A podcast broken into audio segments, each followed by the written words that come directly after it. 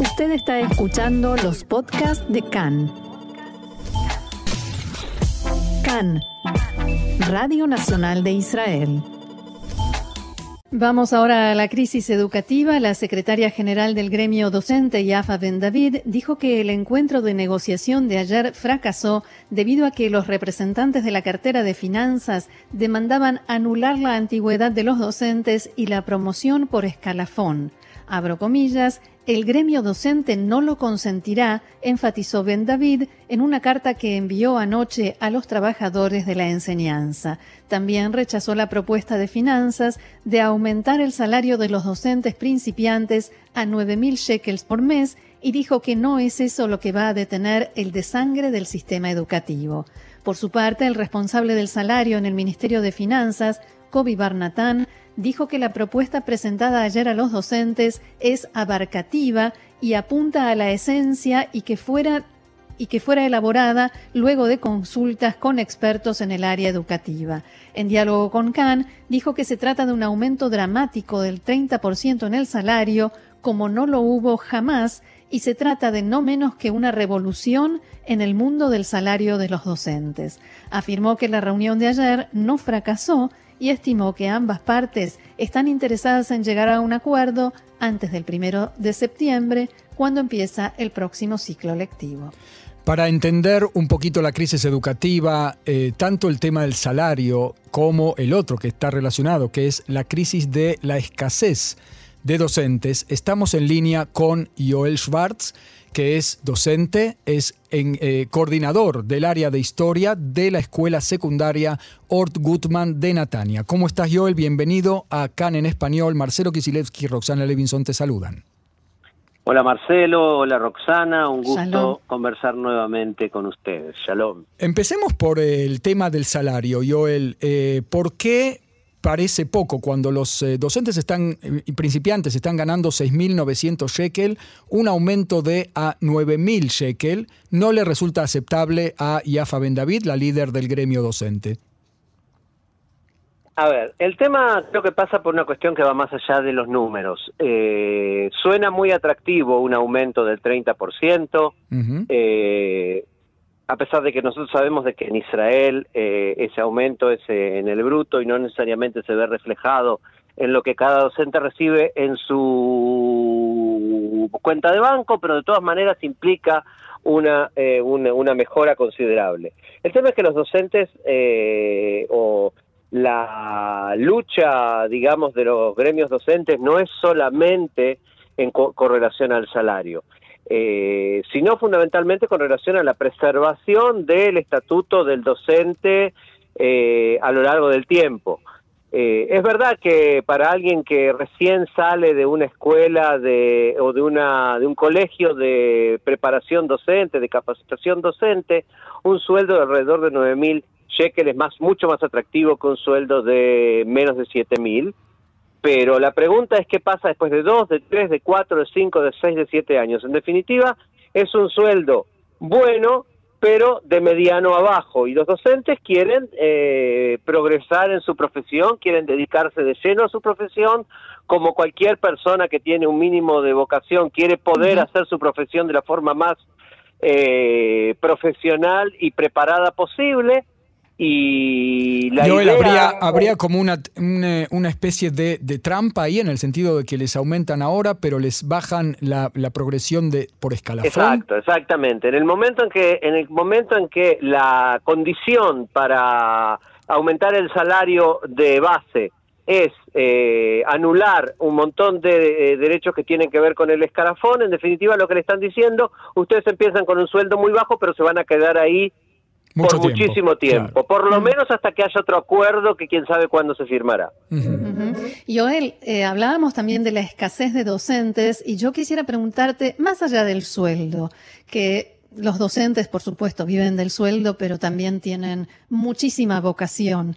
Eh, ¿Qué más debería cambiar en el sistema educativo israelí para que no falten tantos docentes, además del sueldo?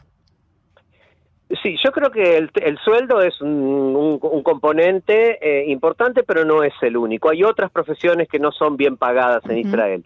eh, no es la única. El tema es que esta es una profesión que en definitiva eh, pone al que decide dedicarse a ella en el frente de un montón de cuestiones del Estado de Israel, de la sociedad israelí, como de cualquier sociedad del mundo, en el frente de eh, problemas sociales que tiene el país. Por ejemplo, en la escuela donde yo soy docente y, encargado del área de historia, eh, hay chicos eh, de excelencia que estudian en paralelo una carrera en el Technion, en alguna universidad, y hay todo tipo de alumnos, y hay también alumnos que están en, al borde de la situación de calle, y en para esos alumnos la escuela representa la última oportunidad antes de caer en una situación de calle, el último refugio, el último bastión, el último lugar en el cual se pueden aferrar antes de caer en una situación de calle, de violencia, de, de, todo tipo de cosas que ustedes se pueden imaginar.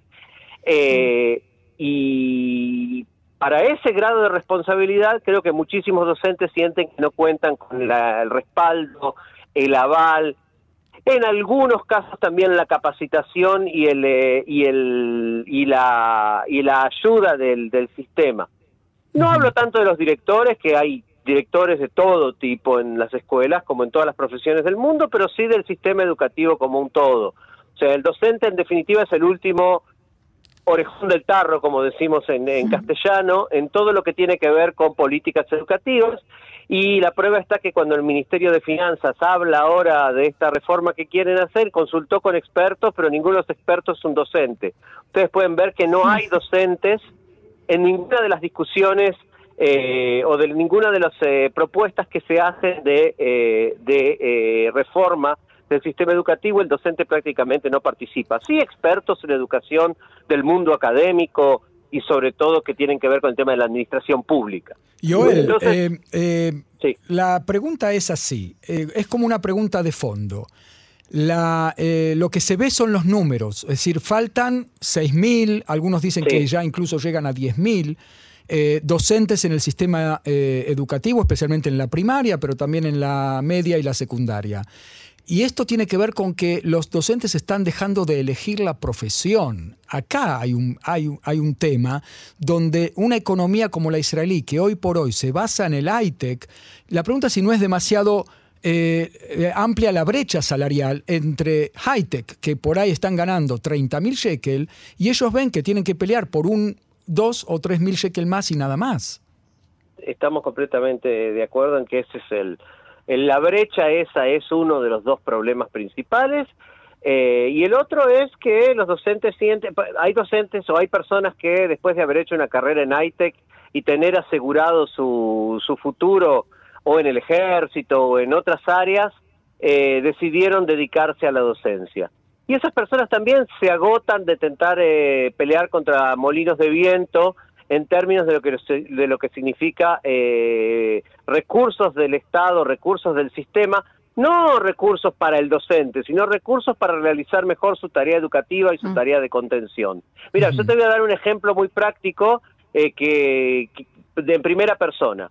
Eh, yo en los últimos dos meses estuve buscando docentes, nosotros tenemos algunos docentes que en el área de historia que yo manejo y en otras áreas cercanas que salieron de de, pensión, o sea que se jubilaron ah, o, que salieron a una a un eh, o que pidieron para retirarse sin goce de sueldo, para salir unas vacaciones por un año sin goce de sueldo. Entonces hay una escasez de docentes. Yo he llamado alrededor de a 30 personas que se han recibido en el último año, de que terminaron el colegio de capacitación docente en el último año, ya sea gente joven que terminó la universidad y junto con eso hizo un, una eh, eh, habilitación docente, o gente un poco más eh, mayor, 40, 50 años, que después de haber hecho una carrera en otro lado decidió ganar también su habilitación docente. ¿Y qué te decían?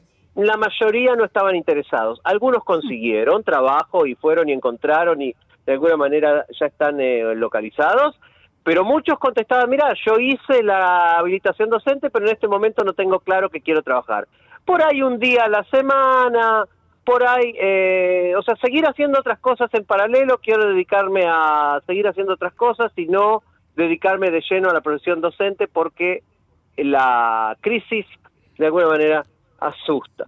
Eh, ahora, el tema es, vuelvo a lo que decías vos con respecto al tema del ITEC. Hay como una, hay como una, un mito que creo que alguna vez lo hemos conversado, inclusive con relación a la diferencia entre profesiones, lo que se llaman las profesiones duras, matemática, física, inglés, y las profesiones eh, humanísticas como historia, como eh, ciudadanía, como literatura y demás. También en física faltan docentes y en cantidades industriales faltan docentes.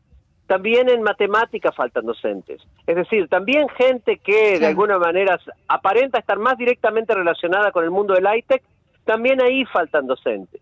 Es decir, que el tema es mucho más grave que una cuestión solamente qué disciplinas sí o qué disciplinas no. Es un drama general del eh, sistema educativo. Y hay que ver qué solución tiene porque es difícil ver que el Estado, para paliar esta crisis, aumente eh, o dedique presupuestos a sueldos de 20 a 30 mil shekels, ¿no es cierto?, para atraer gente.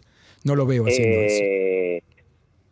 Sí, pero vos sabés que vuelvo a repetir, o sea, yo creo que el sueldo es un componente muy importante, la perspectiva profesional, lo que nosotros hablábamos del escalafón y eso, es, una, es un tema muy importante y es un poco a medio y a largo plazo, y eh, yo creo que por sobre todas las cosas eh, hay una sensación de que el sistema eh, corre a destiempo, como que la sociedad corre a una velocidad y el sistema educativo corre a otra velocidad. Es lo natural y, yo creo que en todo el mundo es así, pero me parece que en Israel, por las características de la sociedad israelí, una sociedad tan dinámica y tan en crecimiento constante y, a la vanguardia en un montón de cosas, eso se nota más por ahí de lo que se nota en otros lugares del mundo. Muy bien. Joel Schwartz, eh, profesor de historia, coordinador del área de historia del Colegio Secundario eh, Ort Gutmann en Natania.